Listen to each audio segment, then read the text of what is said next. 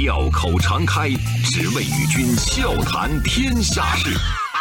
傲视群雄，我等另类论古今。江山炫美，风流人物尽在其中。湖河西江，百川流水总向东。中央人民广播电台经济之声，高丽掌门笑傲江湖，重返江湖，独骑笑傲。笑傲江湖，我是高丽。九月二号下午，联想集团发布公告，公司独立非执行董事马雪征女士于二零一九年八月三十一号辞世，享年六十六岁。马雪征曾经为邓小平做过翻译，因为操刀联想收购 IBM 个人电脑业务被大众了解，也是中国最知名的商界女性之一。知情人士说，马雪征在两个月以前就查出了胰腺癌，那之前呢已经完成了手术，而且开始化疗，是最近几天突然出现肠胃道出血，导致心脏停止跳动。联想集团在公告里说。马雪征是在一九九零年加入联想的，曾经担任执行董事、高级副总裁兼首席财务官一系列的职务，一直到二零零七年退任管理层，做了非执行董事。马雪征在联想工作的这些年，为联想做出了宝贵贡献。尤其在2004年收购 IBM 个人电脑业务和之后的整合这段日子，发挥了非常重要的作用。他本身也在资本上赢得了显赫地位，所以外界曾经把马雪征、柳传志、杨元庆称作是联想的三驾马车。联想创始人柳传志在得知马雪征过世的消息之后，第一时间发表文章，表达了自己的情感。那接下来就是柳传志对马雪征逝世的悼念全文，他是这么写的：得知雪征不幸辞世的消息，我的震惊和伤感难以言表。众人眼中的雪征是光鲜亮丽的 CFO，是意气风发的投资人，是叱咤风云的商界木兰，是推动联想集团国际化进程的功臣。然而，我格外难忘的还是他为公司的发展所付出的那些鲜为人知的艰辛。雪征聪明、勤奋、乐观向上、坚韧不拔，永远充满能量。他用自己的努力和热诚感染了身边的每一个人。他是一个好伙伴、好战友，我会永远怀念他。雪征一路走好。柳传志，二零一九年九月二号。马雪征过世之后，联想集团董事长兼 CEO 杨元庆也通过微信朋友圈表达了他的哀悼。他说：“惊闻 Mary 突然去世的消息，震惊哀痛无以言表。相识近三十年，他曾是并肩打赢一场场硬仗的战友，也是完美平衡职业和生活的良友。在联想历史上，Mary 的名字早已经铭刻其中。”或许最好的告别是永记，Mary 的优雅、大气、智慧、果敢、坚韧，还有爽朗的笑声，将永留心中，一路走好。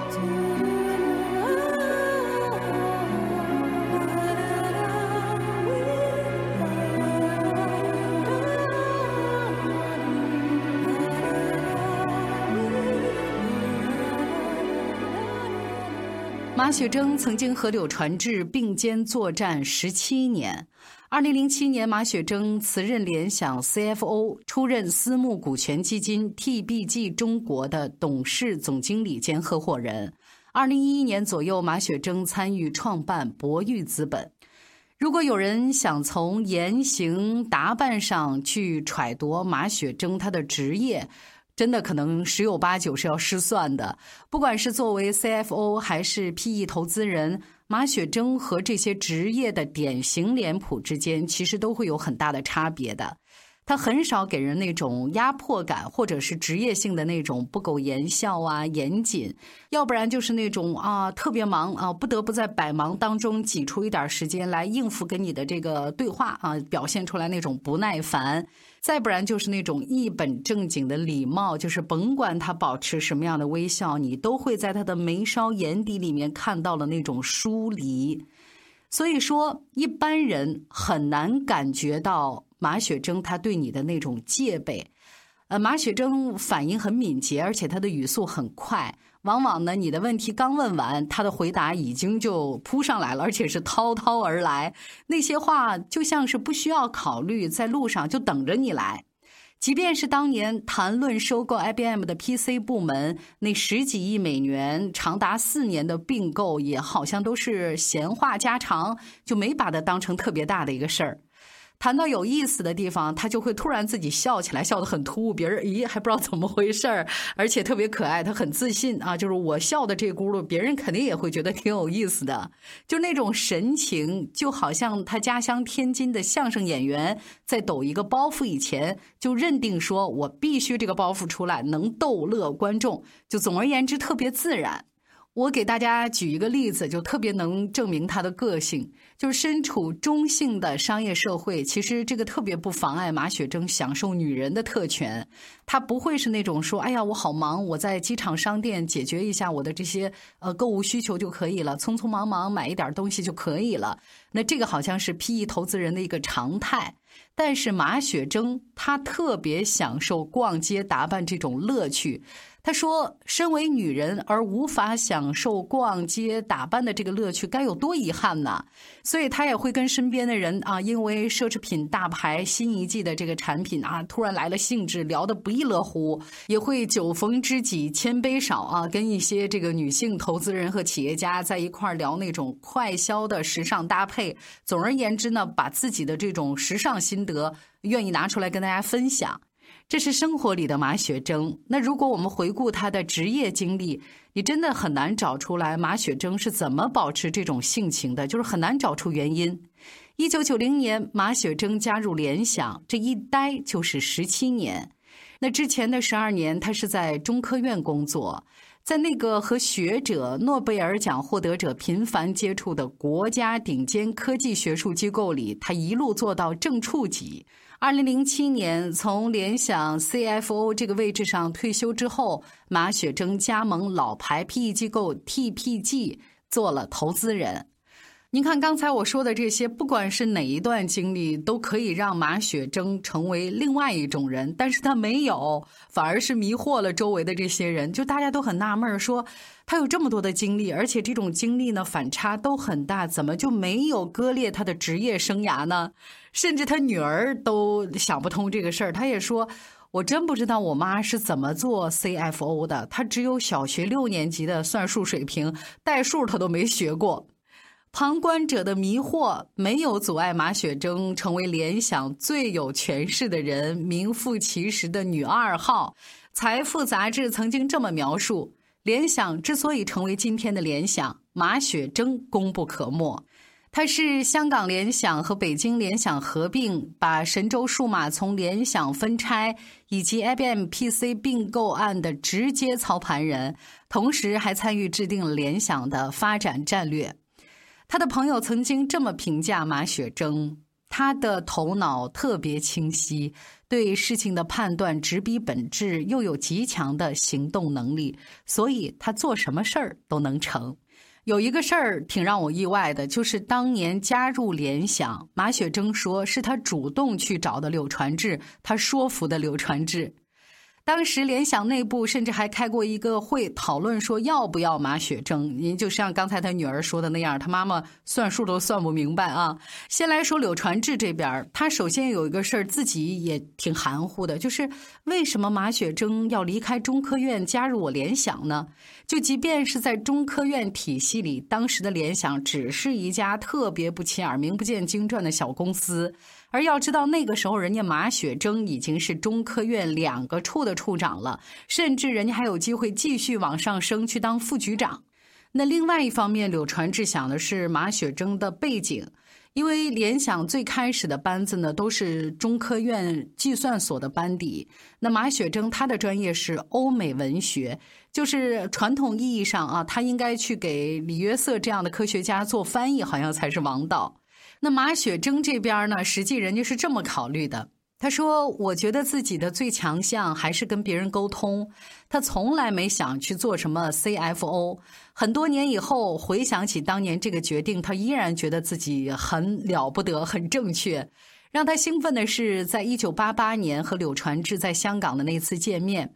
他说，在那么艰苦的环境下，刘总和他的部下们谈宏图、谈战略，就像指挥千军万马、运筹帷幄的将军。”而在中科院，马雪征显然是没有办法找到这样的一种存在感，所以他早就开始考虑：我是不是应该找一份更结果导向的工作呢？一开始，马雪征凭着一口流利的英语获得联想香港总经理助理的职务，那之后升任集团副总经理，主管包括财务部、司库部，还有企业传讯部、人力资源部门，就是整体的运作管理。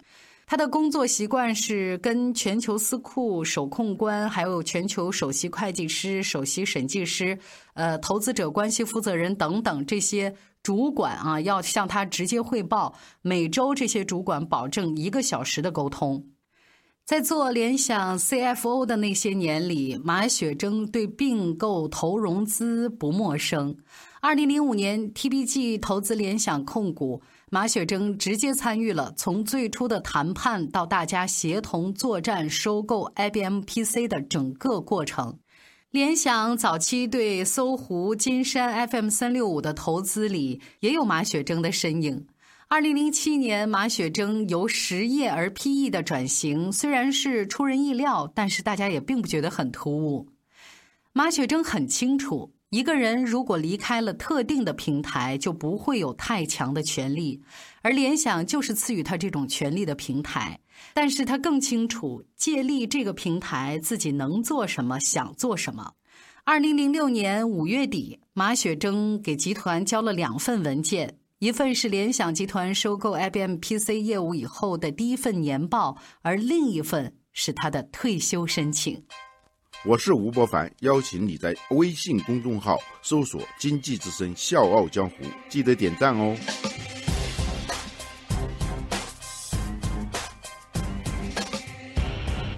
在这份申请里，马雪征提到了已经被自己搁了六年的一个想法，他想去做投资人。而对于迟来的这段新征程，他说：“如果到了六十岁，那就没有公司会要我了。”不过呢，他还一直担任联想集团的独立非执行董事这个职务。转做投资以后，马雪征代表 TBG 完成了对达芙妮、物美这些的大手笔投资，而且在2011年年初组建了自己的 PE 公司博裕资本，出任董事长。博裕投资了阿里巴巴集团、网易云音乐、居然之家、旷视科技、同城旅游一系列的企业。总募集规模将近百亿美金。那值得注意的是，博裕资本从诞生那天开始就特别的神秘，一直到它在阿里巴巴上市以前，参与新一轮的股权融资，才备受 PE 市场的关注。博裕资本目前管理的资金规模也接近百亿美金，已经是中国最大的私募投资公司之一了。而这些成绩，只有身在其中的马雪征知道来的有多不容易。转型并不是没有阵痛。他说：“当我突然变成了一个女商人，接触的对象呢，从原来的学术界和政治界的谈判对象，转变成那些特别计较，就是计较到让你觉得可笑的那些人的时候，其实我是特别痛苦的。”一九五二年，马雪征出生在天津。他打小接受的是那种鼓励式的教育，一直是功课最好的学生，在很多事情上呢也很自信，可以比别人做得更好。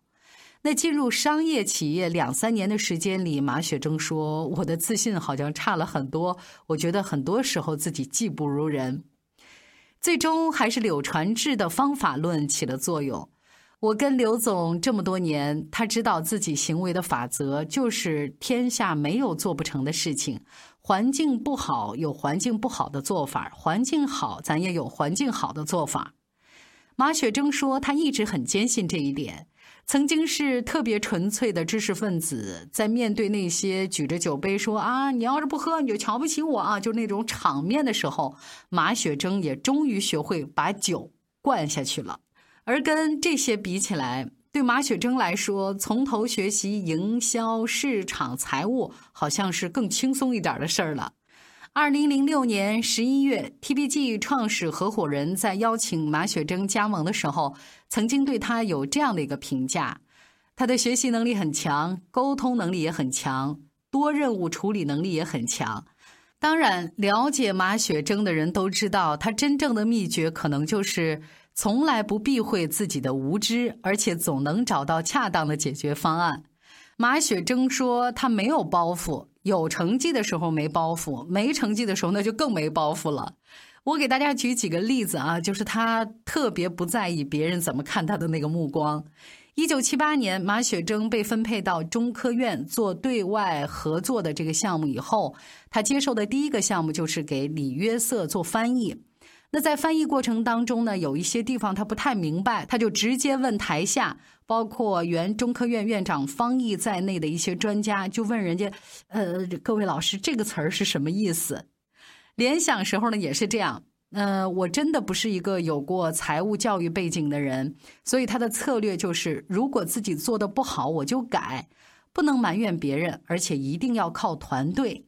当时马雪征对业务部的那些人最经常说的一句话就是：“有问题我就会问你们。”二零零八年在转入 TPG 之后，第一次接受采访，马雪征呢毫不讳言：“我真的不是很懂私募基金投资。”当然，除了依靠团队，对自己认定的事情，马雪征也习惯全力以赴，而且是乐在其中，这点很重要。我不会像职业经理人那样只想着打工赚钱。转入 TPG 最开始那段日子，为了尽快加强对 PE 行业的了解，他的生活就是密集的看企业，有的时候甚至一天看两三个。从这一点，我们可以看到马雪征是怎么样把自己界定成一个中性人的。那个在华盛顿的杜勒斯机场，因为航班延误滞留，而且很随性的坐在地上的马雪征，和当年联想年会上那个穿着蓝底碎花唐装，边唱健康歌边尽情舞蹈的马雪征，在精神上并无二致。对应着柳传志对他的评价：冰雪聪明之余，更难能可贵的是他的责任心和沟通能力。可是你要说马雪征是为了这么一句赞美，那倒未必。他曾经说过，他爱明朝一位少有人知的诗人薛往的《咏兰》诗：“我爱幽兰意众芳，不将颜色媚春阳。西风寒露深林下，任是无人也自香。”小江或是高丽，明天见。世上。